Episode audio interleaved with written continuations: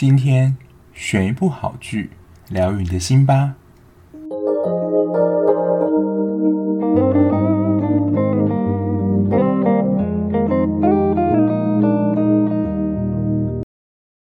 Hello，欢迎收听今天的节目。今天来到海岸村恰恰恰的最后一集，第十六集啦。那在节目一开始呢，要先来久违念一下 Apple Podcast 上留言。最近其实好像没有什么留言，不知道是大家没有什么想法还是怎么样。不过今天这个沙洛这一位听众呢，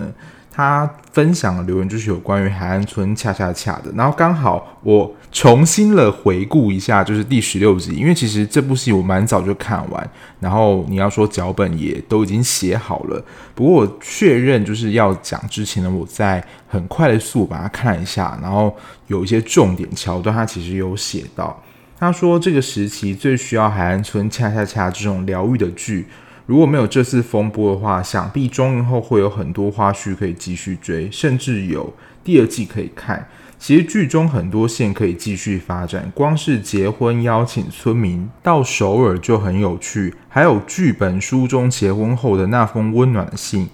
直接可以拍两三集。再次感谢你制作节目，加油！非常感谢这位听众，因为我最近就是不晓得，就是大家对于节目的想法是怎么样。虽然我知道有蛮多的听众，他就会持续听，就是非常的感谢，没有流失。不过如果你没有什么想法的话，可以直接跟我说，我会更清楚就知道说，呃，节目的走向是怎样。然后这一次海岸村恰恰恰最耳熟能详的旋律，另外就是前奏的那个。啦啦啦啦啦啦啦啦啦！这个旋律应该大家就是非常熟悉，我就觉得这首 OST 真的非常的好听。我之前在 IG 有发一则线动问大家说，大家在看韩剧或是各种不同剧的时候，会特别的注意剧中配乐吗？或是剧中配乐对你喜欢这部戏有没有什么影响？我发现大家回答都是其实。大家会留意就是剧中的配乐，所以我自己在想有一个算是新的企划嘛，就是我会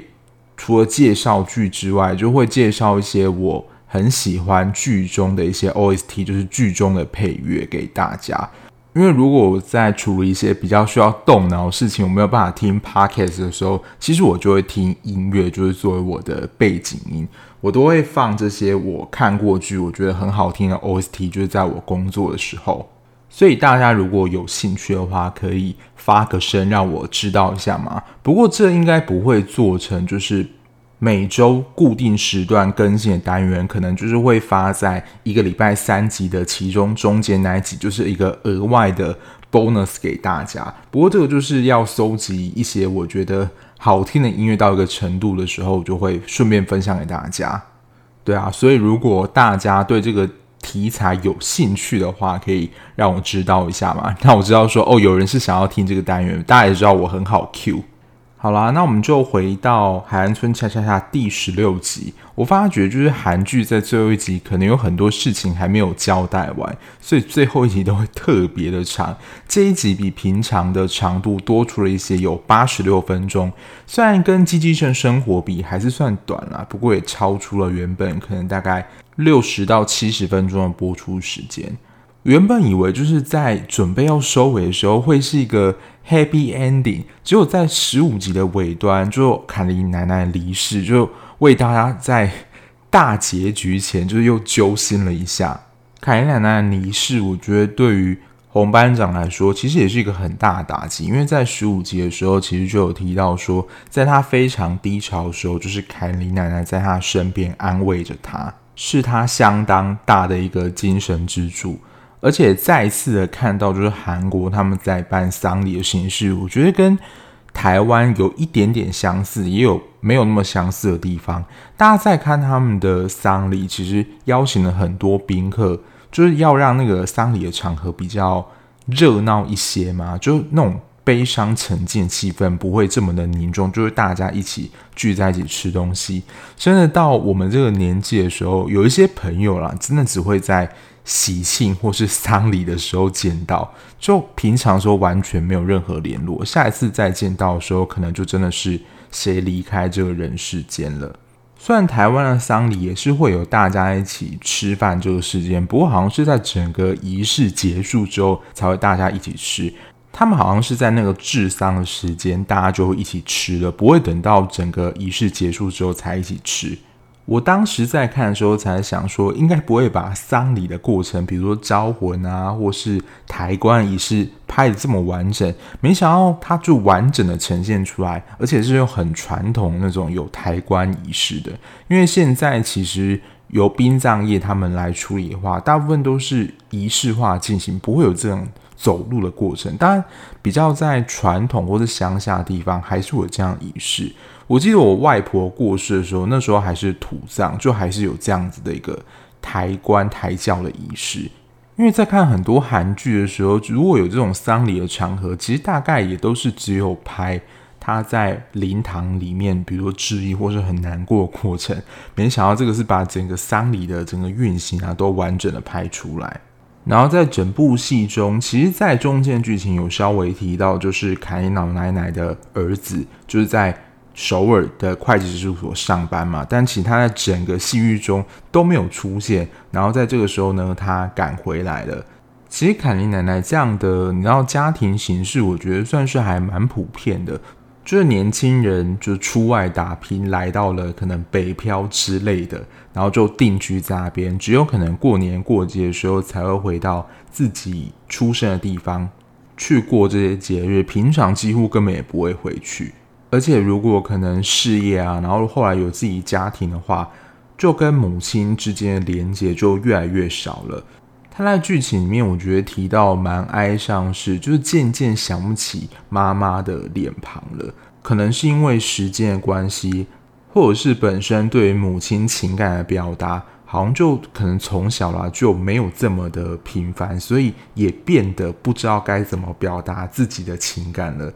所以，当他回到宫城，接到他妈妈死亡消息时候，他是哭不出来的。直到斗直去安慰他，才渐渐的让他自己的情绪慢慢的有一些流动。这边就有点像是上一集聊的四楼的天堂，小绿跟奶奶住的那个地方。那相对的。原席，也就是凯莉奶奶的儿子，他不卖掉这个房子，其实也是因为这就是他跟他母亲之间共同的回忆。那他旁边那两老呢？我觉得他很好，是说，因为如果这个房子虽然不卖掉，可是也不会再有人进来嘛。然后他们就说，哦，要一起的去定时就在房子里面走走啊，打扫，让它看起来可能是新的。其实也是一方面，让他们回忆起过去跟坎离在一起的日子，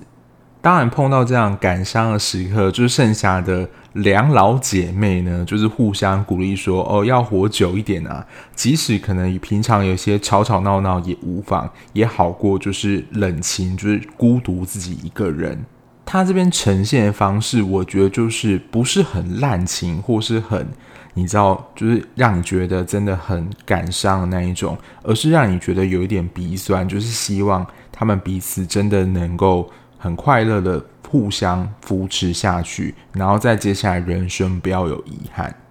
这种呈现手法真的很能打到我。我看到这边真的是有一点点是小鼻酸。如果那种情绪太泛滥，或他演的你要说太矫情的话，我反而会觉得说这个就是也呈现的太外放吧。可是有时候太外放的情感反而不会让人觉得有一种就是想哭的感觉。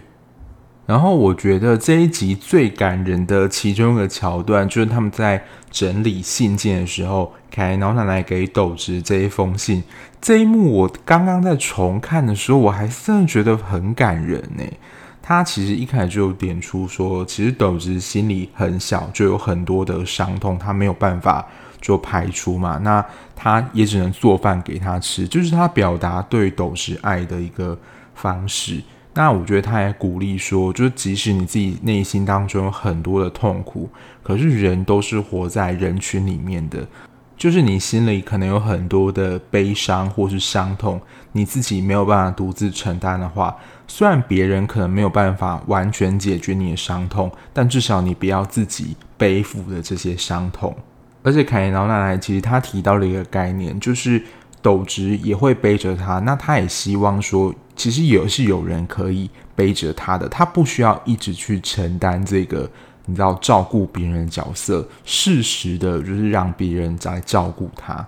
而且他也很直白，在信里面说，他就是把斗直当成自己的孙子，而不是把他当成自己的外人。虽然他已经知道斗直的身世是这样，可是我觉得这是一种很诚恳的表达，而不是说哦，我是为了好像觉得你的身世很可怜，所以我要收留你。不是，是真的，他把他当成自己的孙子这样疼，所以才会跟他说这样的话。有时候我觉得很奇妙啦，有一些人他其实也并不是，比如说念心理咨商或是心理学相关人，可是他在人际的表达或情感上，他这个人本身就代表一个疗愈的力量。你跟他在一起就会感觉到很快乐，然后很被疗愈，因为是他这个人散发出来的特质，让你特别的，你知道想要跟他在一起。然后他也回应了斗直在前面那个生病互相照顾理论，就是孩子都会希望父母健健康康的，就是对他们最好的回报。凯老奶奶呢，这时候也说，其实父母也是一样的，所以他们也希望孩子在外打拼也能够照顾好自己的身体，让父母安心。大家不会觉得听到这边他们的对话本身就是一种很疗愈、很舒服的对话吗？因为在这种时候，可能父母都会用那种指责语气或是责备语气说：“你怎么没有照顾好自己？怎么样？”可是他陈述的方式是让人家觉得很舒服、很疗愈的。作为今年的疗愈剧第一首选，我觉得是当之无愧的。那因为是最后一集嘛，所以在各条线其实都也是在慢慢收。然后在上一集偶然提出的一个转泪点呢，就是慧珍她有得到一个去首尔任教机会。那因为她其实就已经决定要跟洪班长在一起了，所以她其实这个转折很快，没有什么铺陈，就决定留在工程。而且她也是作为工程的第一牙医，如果她离开的话，工程这边就没有牙医了。当然还有一个就是。因为洪班长留在工程，所以这边有他，所以他决定留在这里，就有点算是为了爱情在工程这边落地生根。然后接下来呢，就是银哲跟美善这个第二对的副 CP 啦。这边揭晓的就是之前工程的三大谜团的最后一个谜团，就是中了彩券到底是谁？不过这条线我真的是完全没有去想到，直到他揭晓哦，原来得奖是这个人，我才知道说哦，原来是他啊。这边前面还特地铺了一个梗，就是美善以为他中了就是头彩，没想到呢就是差了一期，以为他自己中了第一大奖，结果其实他也是中了头奖啊，因为其实中了这个彩券的呢就是尹哲崔刑警啦。这条线几乎真的是很默默在进行诶，在之前集数当中好像也没有太多的铺陈，而且我觉得中了头奖，可能一下子真的也不晓得要怎么花吧。而且你要像说崔行这么老实或是务实人，就是决定说哦要在工程这边盖自己的房子，然后以后结婚就住在这个地方，我觉得也是蛮务实蛮好的啊。我自己个人呢，几乎是不太买彩券，可能就真的是累积好几十亿的时候，就试个手气这样。然后如果没中的话，就告诉自己说：“哦，我们就是做公益啦。”因为我个人真的是非常没有偏财运，就真的是 需要苦干实干去赚自己的薪水。对于偏财运这件事情，我是宁可信其有啦，因为我真的有一个亲戚，他之前中过就是全联的二奖。就是电视，然后他在同年的过年就刮刮乐就中了两千块，然后他也是可能只花一两百就中那一种，所以我对他的印象就真的是，嗯，他好像真的有一些偏财运，就可能不用讲彩券啦，平常买东西的发票，可能一年有中个一次，我都觉得真的还蛮厉害的，而且都是中两百块，有时候是那种增设的号码才有中。所以，我对我的偏财运真的是不抱任何的期待。所以，要中彩券的头奖这种事不是从来没有想过？所以，可能也不会去想说，哦，如果我真的中了头奖，我会做一些什么？因为对我来讲，这几乎是不太可能的事情，所以我也不会去想啦。崔心颖对他自己中奖的事情，应该也是守口如瓶。否则，如果让村里人知道说他中了头彩的话，应该也是会被拱说：“呃，你这些中头彩的钱，你要怎么运用啊之类，或是被拱来请客，或是甚至是弄村子的建设等等。”所以，我真的也不会怪说，就是那些中奖人不想要让人家知道，因为有些人就是真的很会去凹别人说，你就是中奖要请客之类的。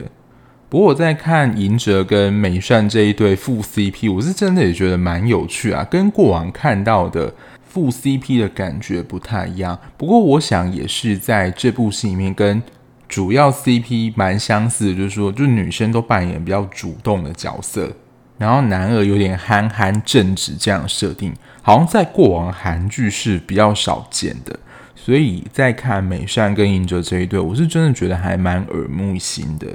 那除了主要这 CP 之外呢，空城第一大名的华筝跟永国这一对，在这一集呢，就有点算是就做一个蛮完美的 ending 啦。他就是也是有点在撩他说，就是因为他任职的地方就是行政福利中心嘛，然后他其实就。把它改成华珍幸福中心，就希望他日后所做的事情都能够以华珍为幸福作为出发点。我听到这边是觉得真的还蛮肉嘛，可是也会觉得哦蛮开心，就是说他是真心的想要对华珍好。然后上集就是夺走了很多人眼泪，还有用光卫生纸的小孩组，我真的只能说他这个拍摄是应该就真的是有。沾到鱿鱼游戏的效应吧，这个你跟我说没有，就是鱿鱼游戏的梗在里面，这我打死也不相信。因为如果有看过鱿鱼游戏人就知道，碰糖那一关在这部戏出来之后，就整个在你知道世界造成大流行，就所有东西都要玩碰糖的梗。然后在这个时候呢，刚好就在碰糖里面画一颗爱心，其实就是有点算是尹泰在跟宝拉就是。小表白这样，所以我不晓得他们拍摄的时间点啦，就是海岸村恰恰恰拍摄最后一集的时间，是不是有游戏已经上映之后了？不过我刚刚想一下另外一个解释，因为这本来可能就是他们童年会玩的游戏之一，所以真的只是刚好恰如其分的出现在这边，这边就真的不得而知啦。还是如果你有知道，就是这一幕刚好出现，是真的也要呼吁。有游戏的梗，还是他刚好只有在里面的话，欢迎告诉我。然后接下来就是你现在在看任何戏剧吧，因为就是拍戏很烧钱，所以都要找非常多的赞助厂商。而且现在其实观众的眼睛都是雪亮，什么是置入，其实蛮明显，就是在那个场合突然出现或不合时宜的东西。所以我刚刚在看的时候，就是。达美乐在吃披萨这件事情，我想说，这是置入吗？然后后来就是在金宣虎他的风波一爆发出来之后，达美乐就是第一个把他代言的这个形象赶紧撤下了第一个代言，所以后来就是确认说，哦，没错，这的确是达美乐置入，因为他们当时找的代言人应该就是金宣虎。不过现在事情风波比较缓和之后，我目前只有跟到的最新进度，就是后来又有一家应该是经纪公司跳出来帮金宣虎讲话，就指出说女生其实有一些话其实也是说谎。总而言之呢，就有点算是恢复了金宣虎的声誉，所以最近又有默默几家原本撤下的代言又把它摆上去了。但这个吃达美乐那么大 logo 在那边，你跟我说不是置入，这我也是打死也不相信。然后在海岸村恰恰恰这一集，我记得有出现了，好像就是类似补充饮料的饮品那种。我觉得吃的东西真的还蛮好置入啦。然后但是吃什么药丸或是保健食品、健康食品，这真的也是很容易被观众发现。那这时候就会有点莫名的出戏。但只要不要太夸张，我倒是都觉得还好啦。再就是慧珍跟她后妈这一条线啦，因为这条线其实，在他们见父母那一集，其实有短暂的提到一下，然后这一集呢，又突然的把这个场景又拿出来，因为他们关系之后稳固之后，有点算是要见双方父母啊，当然可能会进展到这个地方，也可能是如果之后啊，像。那一位听众讲的，如果有第二季的话，或许也会有这个见父母的桥段。那其实就有提到说，诶，在那一次的吃饭，其实就还蛮暖心的，而且他又称赞说，哦，马铃薯很好吃，可以看得出他跟后妈的情感也是蛮好的。我自己是没有这样的经验啦，不过我听闻有一些朋友，其实他们的父母就比如说再婚之后，你面对你爸妈新的伴侣，你是持什么样的态度？在很小的时候，应该是相对比较能够适应的。那反而在比如说四岁就开始懂事之后，然后如果这个时候有新的伴侣，其实会有点不太清楚，说到底要定位成什么角色。然后在比较大，可能成年之后，就会了解说，哦，那就是爸妈新的伴侣，那可能就会把他当成叔叔或阿姨。可是我觉得在情感上可能也不会那么亲近，因为那时候也能够。正确的了解到说，这个人不会是自己的亲生爸妈，所以叫他们叔叔或阿姨，我想也是比较合适的。不过相对也真的是只能看说他对你的态度是怎么样。如果他对我们很好，不用把他说当成自己的小孩，因为这也我觉得是不太可能的事情。可是如果真的是能够视如己出，或是互相尊重的话，我觉得至少就是一个还蛮和平的关系。这样就真的还蛮值得令人觉得感恩了。那因为也是最后一集嘛，慧珍跟斗直的感情就算是修成正果，所以我在笔记这边写了一个专业放闪户。最后一集真的也是不断看他们放闪，各种放闪。其中也看得到他可能去收回来，然后就油门催到底的程度，就是想赶快见到他。慧贞也说，我觉得蛮感人，就是不想要让他孤零零的一个人，想要成为他的家人。这样的暗示其实已经蛮明显的话，就是他们有结婚的打算。而且在求婚这个桥段，我觉得也是表现得蛮幽默的。过去我们对于求婚的印象都是由男方主动，然后比较浪漫，就是需要单膝下跪啊等等。最主要就是男生向女生求婚。不过在海岸村恰恰就是一改反常，就是由慧贞向斗直结婚，结果马上就是被斗直打枪。我们在看的时候想说，诶，到底是发生什么事了？就是他不接受。那其实只是刚好斗直也是要趁这一次的机会跟慧贞求婚。刚好就是有共同的默契，要在这一天向对方求婚。我在这边写写了一个求婚的接力赛，刚好会有这么巧的事情。然后这时候呢，斗直也拿出他的求婚戒指，还很务实的说，这是他赚了六百三十七个小时才赚到的，才能够买它。我很无聊的去查了一下韩国打工的最低薪资到底是多少，然后换算下来其实也是不便宜诶。那个戒指大概也要将近十二万台币左右，所以真的也是所费不貲，不是随便拿一个戒指想要打发慧珍。毕竟慧珍本身也是个有钱人，如果拿太便宜的东西，就是可能也会。被他很快的看出来吧，然后这边我觉得就是呼应了他在第一集的时候，慧珍的高跟鞋不是被冲走吗？然后就是斗直帮他找他的高跟鞋，然后这时候呢，换斗直的鞋被冲走了，然后这时候他们两个才一起去找斗直的鞋子，这个就是应该跟前面第一集他们在刚相遇的时候所做的一个呼应了。然后接下来就是放闪 Part Two。这一部分就真的是很生活化的讨论，诶，就是他们结婚之后有点算是婚后的公约，还有彼此对彼此的称谓要如何的叫，都有很详细的讨论。因为他们其实我之前看康熙，就是有一个韩国女生，她是嫁给台湾人啊。他说，一般韩国夫妻如果年纪有差到三到五岁的时候，讲话还是要讲敬语的，就是那个称谓还是。那种辈分阶级还是非常的明显，不像台湾就是没有这样的一个算困扰嘛。然后他其实就跟斗直说：“诶，可以叫他欧巴嘛？欧巴感觉就是一个很亲昵的一个称呼，就不会有那种距离感。”然后接下来就是一起过夜啊，喂早餐，就是各种漫画情节。这边真的很漫画感，就是他在喂慧珍吃东西的时候，就真的是很像喂病人的喂法，把食物送进他的嘴巴里面。不过从这个画面就可以看得出来，他们两个是真的很甜蜜。不过会有这样子的喂法，就真的很能够看出他们就真的是处在一个非常热恋期的阶段。我觉得如果过这个热恋期的情侣，应该可能不会有这么亲密的举动，可能就是。各自吃自己的东西，然后也不会问对方，可能可以一起交换吃啊，或是可以喂他这样的举动。对啊，所以如果是想要谈恋爱但是有单身的朋友呢，看到这一段就是请自动戴上墨镜，否则可能就是会被闪光闪死这样。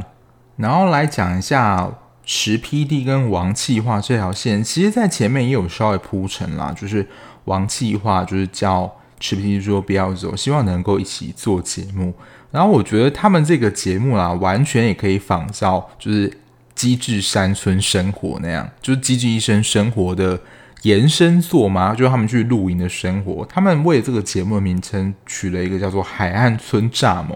没想到呢，就是他们做完节目之后一起看这个节目，然后收视率还蛮好的。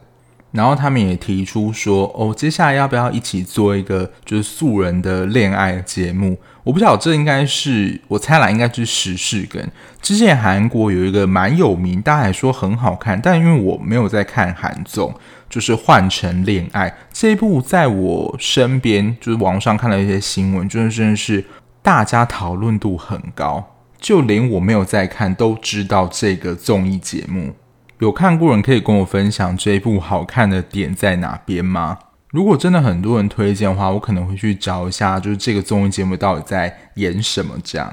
然后最后呢，其实他们前面就已经经过了求婚啊，然后讨论婚后事宜要怎么样。接下来还有一件很重要的事情，就是要拍婚纱照啦。他们要拍婚纱照这件事情也是搞得全村都知道。然后我觉得可能就是大家想要一起。享受这个幸福吗？所以就会希望说，哦，大家是整个工程的孙子，大家一起拍婚纱照。但其实惠珍跟斗直两个人并没有，他们想要自己拍照。所以斗直也在某一个 moment 跟惠珍暗示说，就是数到三，就是跑到他们自己想要拍照的地方，这样，然后就来到了一开始他们引导到那一座山上，因为。斗直爷爷船其实就放在那边嘛，然后上面的那个船的名字“纯零号”其实是他奶奶的名字。惠珍当然觉得说就很浪漫，希望他的名字也可以被刻在上面，这样就正式成为他们的家人。而且我觉得他最后选用这个船，其实有某一个象征意义在。他们在最后这段对话，我觉得也是蛮感蛮感人的。因为人生可能就是有大风大浪，而且可能风会越来越大，你所碰到的浪会越来越大。可是我们在船里面，我们是一起的，在同一艘船上，我们是有彼此的陪伴，不用你知道孤单行营的，就是只有一个人。其实也是回应了凯琳老奶奶说，就是希望能够有一个人能够相互的背着她，扶持她。然后这个船的象征，我觉得就像是家一样，它是一个稳固安稳的一个象征。就不论是刮风下雨，它其实都是一个很安稳坚固的存在。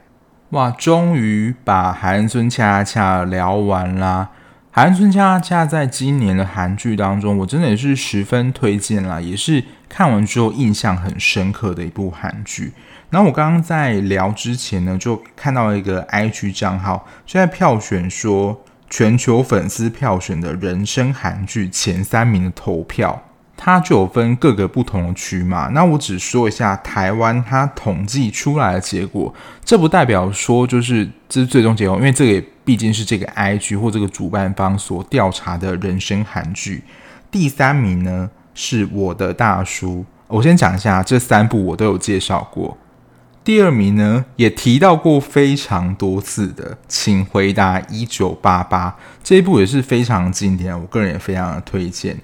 第一名呢，应该大家不意外，就之前讨论度超高，加上我也陪你追剧这个始祖的一个单元，就是《机智医生生活》，就是台湾这边票选前三名的人生韩剧。因为他这个统计时间不知道是什么时候啦，然后在海岸村恰恰加入之后，会不会就是对这个排名有一些变动呢？因为我真的是觉得海岸村恰恰也是蛮有机会来角逐这个人生韩剧清单之一的。因为今年已经算是第二年受到疫情的影响，一开始很多工作其实都受到很大的冲击，包括旅游。飞行还有卖吃的这些行业都受到很大冲击，然后对大家经济其实都产生了蛮大影响。在新闻上可能也看到很多店家倒闭，因为防疫的关系，它就不能营业嘛。所以好像这个时候就真的会需要搭配一些暖心的剧，让自己的你要说心情好一点嘛。所以之前就是介绍的《人间失格》，你觉得不想要再看一些很惨的剧的时候，这一部就可以真的先放一下，等到你自己的情绪比较能够调试的时候再去看就好。可是如果你是像我一样有点自虐，或是想要感受到就是人的。生存意义，或是对于可能人生当中的一些希望亮光的一些剧码的话，《人间失格》我觉得也是非常有韵味的一部作品。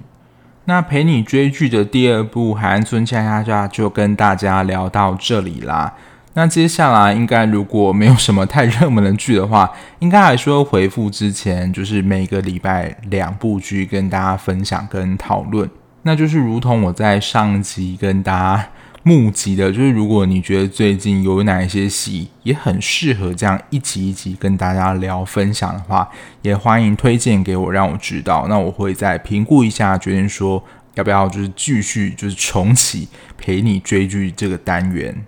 好啊，那今天的节目就到这边啦，感谢大家收听。那一样，如果你喜欢这样聊戏剧的 Podcast 节目的话，不论你是用任何平台收听。按下订阅键就可以比较快收到节目的通知哦。那如果你是使用 Apple Podcast 的听众呢，也麻烦拜托可以帮我评分一下。那如果有任何意见或指教，也欢迎在留言的地方告诉我哦。那我们下一节目再见啦，拜拜。